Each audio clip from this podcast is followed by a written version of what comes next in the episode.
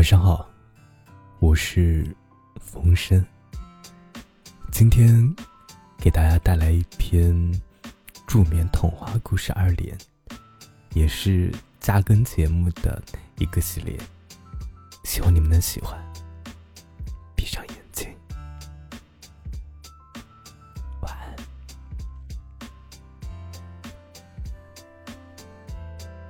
在非洲的大草原上。羚羊家族正在实行一次大迁移。羊王对痛哭的羊妈妈说：“走吧，要不然你也会成为狮子的猎物的。羊宝宝还能够再生一只啊！”话音刚落，一只狮子就狂奔着冲了过来，羚羊们都逃跑了。也包括羊王和羊妈妈。草原静得可怕，狮子也走了。草原上好像只有羚羊宝宝一个。一阵风吹过，草在摇摆，阳光在照射。不过。有谁来欣赏呢？过了一会儿，一只母狮子正在散步。它的孩子还没有等睁开眼睛，就夭折了。它悲痛欲绝。不过，面对死去的孩子，它无能为力。就算它千呼万唤，它的孩子。也不会再醒过来了。这时，他看见了小羚羊。他不顾一切的冲了过去。你一定在想，羚羊宝宝死定了。不，母狮子想起了自己的孩子，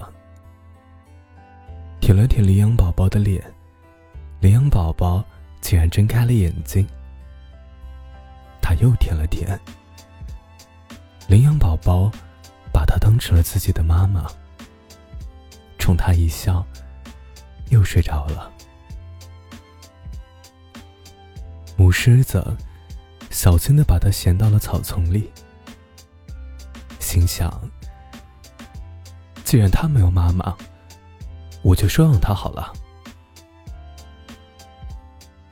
几个月后。小羚羊被母狮子带回了狮群。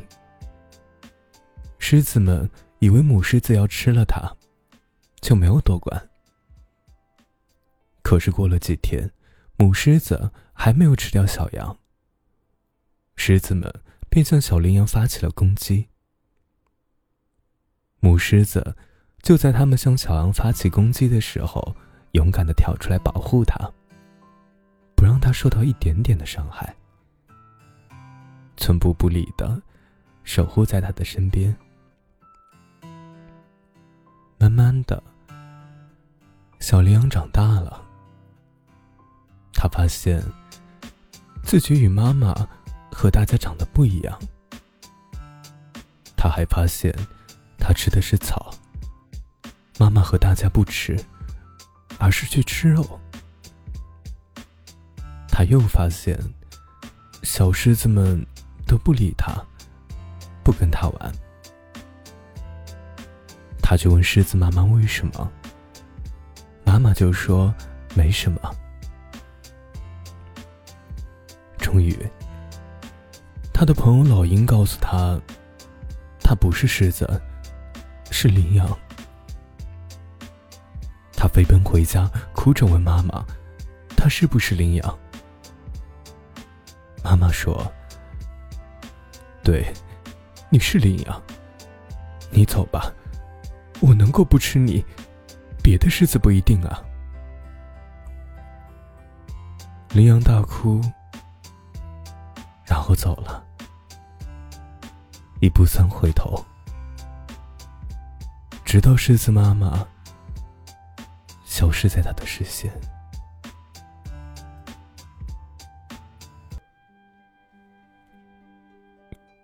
助眠故事第二篇，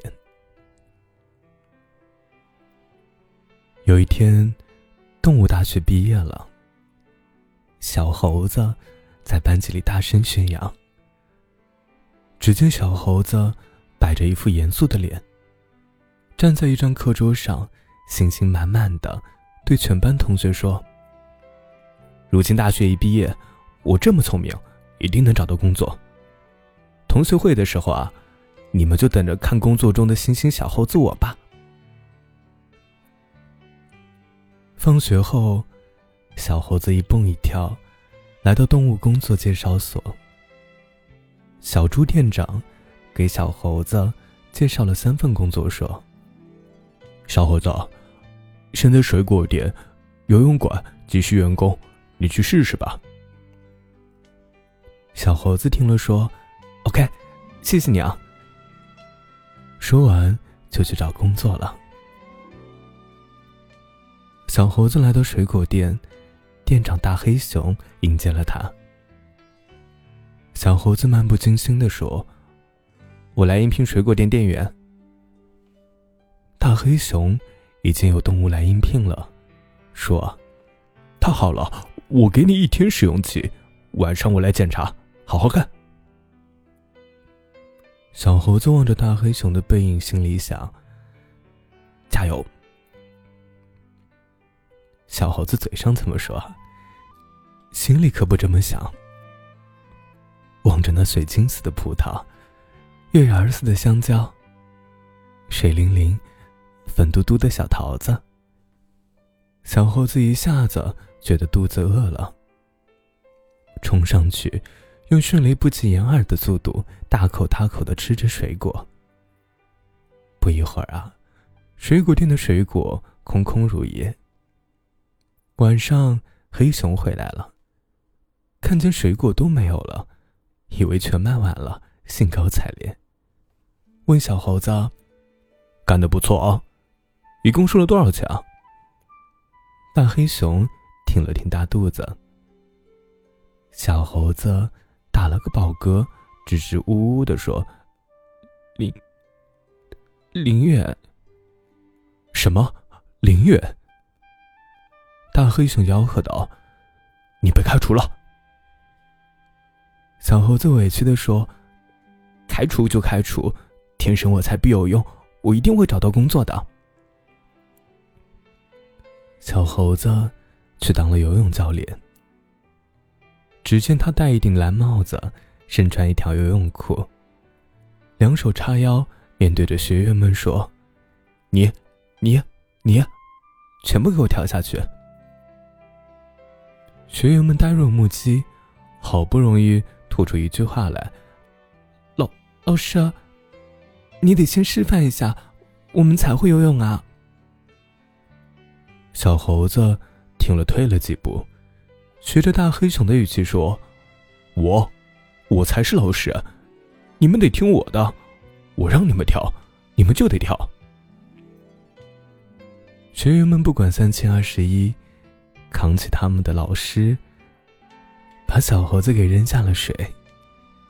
小猴子在水面上拼命挣扎。刚好游泳馆馆长看到了这一幕，把小猴子开除了。小猴子垂头丧气的说：“不教就不教，有什么了不起的？天生我材必有用，我一定会找到工作的。”过了好几个月，工作失败大王，小伙子失踪了。直到一个星期后，动物小区来了一群马戏团，有大象喷泉，老虎跳火圈，大猩猩算数。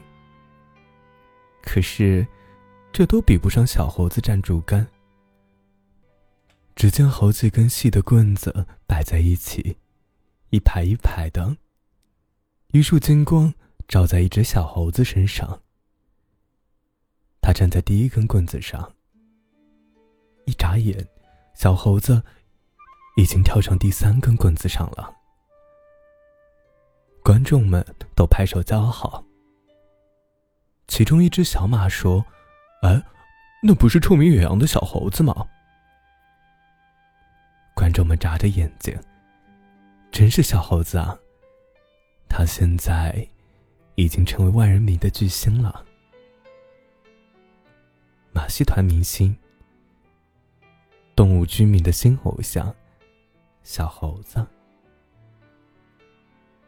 晚安，